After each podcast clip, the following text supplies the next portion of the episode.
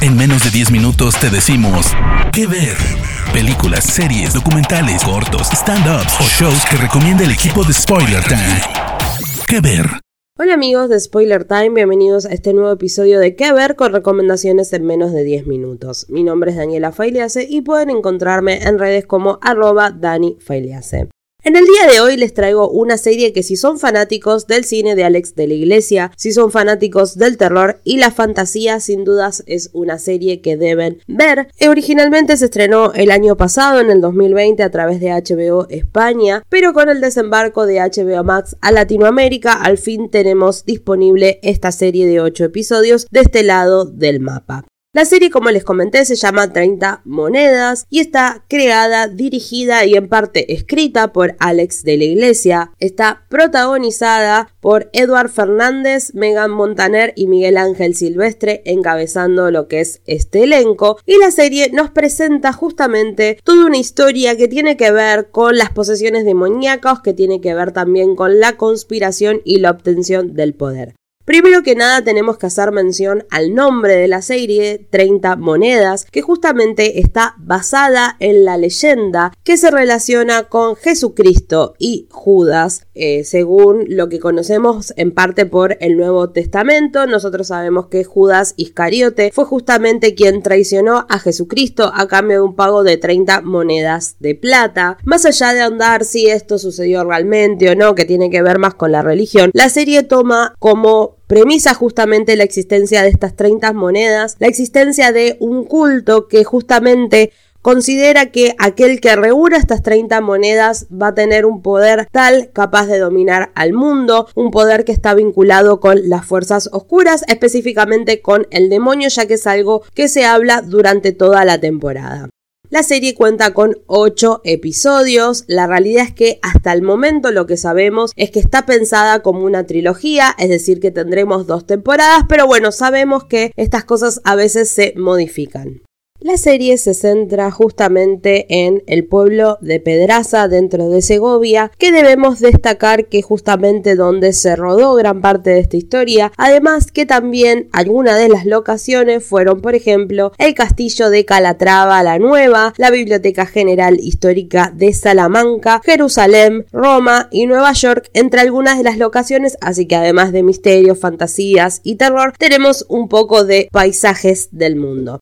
Ahora sí, hablemos específicamente de qué trata esta serie. La serie nos presenta a el padre Manuel Vergara, que es justamente el personaje que interpreta Edward Fernández. Este es un sacerdote muy particular porque él estuvo dos años en prisión y una vez que es liberado viaja justamente a Pedraza para ser el nuevo sacerdote del pueblo. Él oculta su pasado como ex convicto donde también se hizo boxeador, sino que lo más importante es que él fue a prisión por un exorcismo que salió mal y no es un dato menor ya que en este exorcismo él recibe algo justamente una moneda que será el motivo suficiente para que sea perseguido por todos aquellos que forman parte de ese culto podríamos decir a Judas y que están buscando obtener el poder total.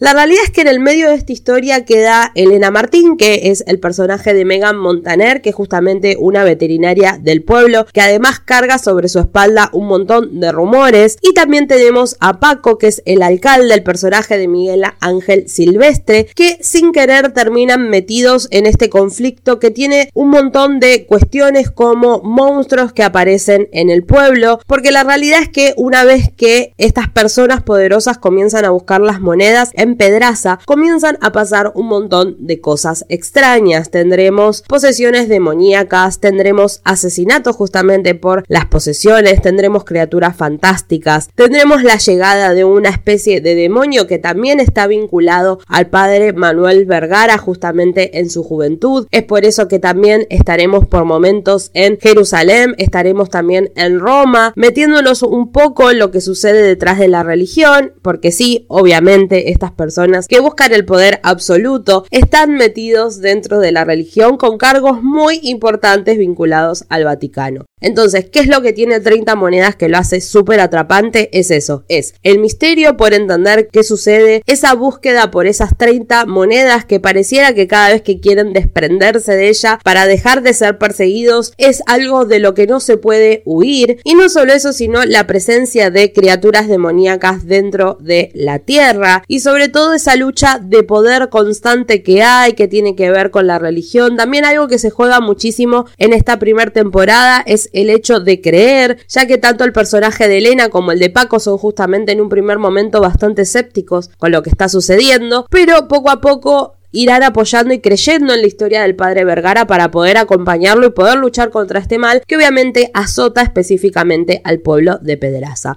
Muchas son las cosas extrañas que ocurren durante los ocho episodios, la realidad es que son súper atrapantes, aparte como mencioné anteriormente, están rodados en las escenas reales. Y hay algunas cositas particulares que no sabemos si todavía lo veremos en pantalla, pero por ejemplo, en uno de los episodios, parte de la trama se desarrolla en Jerusalén y justamente ellos rodaron sin pedir mucha autorización en la tumba de Jesucristo. Entraron al lugar sagrado Edward, que hacía de el padre, junto a otros actores, pero justamente también entraron con los actores Alex de la Iglesia y un cámara y actuaron como si no se conocieran a nadie, pero realizando justamente la secuencia, ya que rodaron sin que tengan una autorización y la realidad es que por complicaciones legales decidieron no ponerlo en pantalla porque podría considerarse que profanaron justamente el sepulcro de Jesucristo. Pero bueno, quién sabe si quizás en las temporadas que se vienen, si es que finalmente se confirma que llegarán, la veremos en pantalla.